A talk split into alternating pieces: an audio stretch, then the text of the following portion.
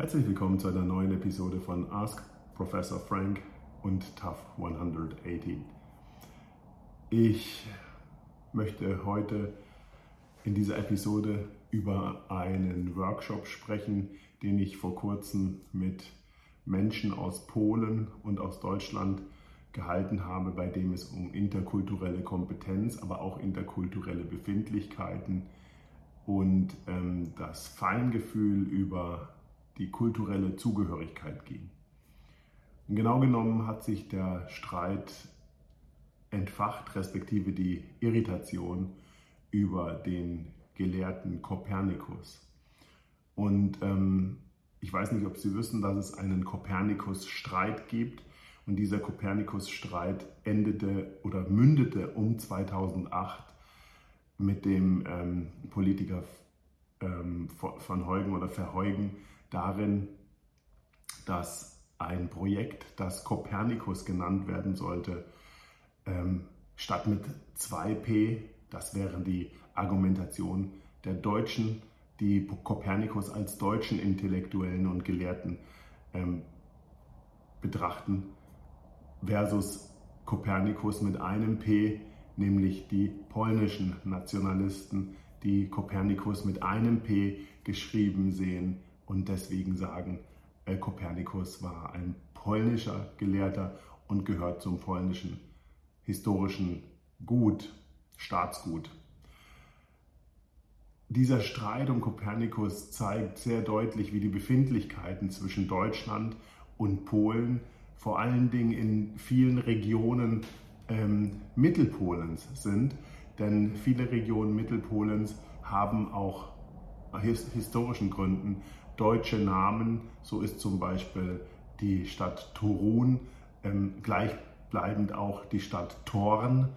Und ähm, es gibt, Kopernikus hat zum Beispiel Deutsch gesprochen oder Lateinisch, die damalige Gelehrtensprache, und nicht Polnisch. Und gleichzeitig gab es immer im Selbstverständnis von Polen eine Identitätsfrage, die nicht ganz geklärt war. So gab es zum Beispiel den Kongress, das Kongress Polen, das sozusagen zwischen Preußen und Russland gegründet wurde um 1830, 1840 herum, das unter russischem Protektoriat stand und äh, gleichzeitig aber von der anderen Seite von Deutschland ähm, anerkannt wurde, aber auch äh, kulturell mit beeinflusst wurde. Und, auf der, und Polen war und ist entstanden aus dem Herzogtum Polen.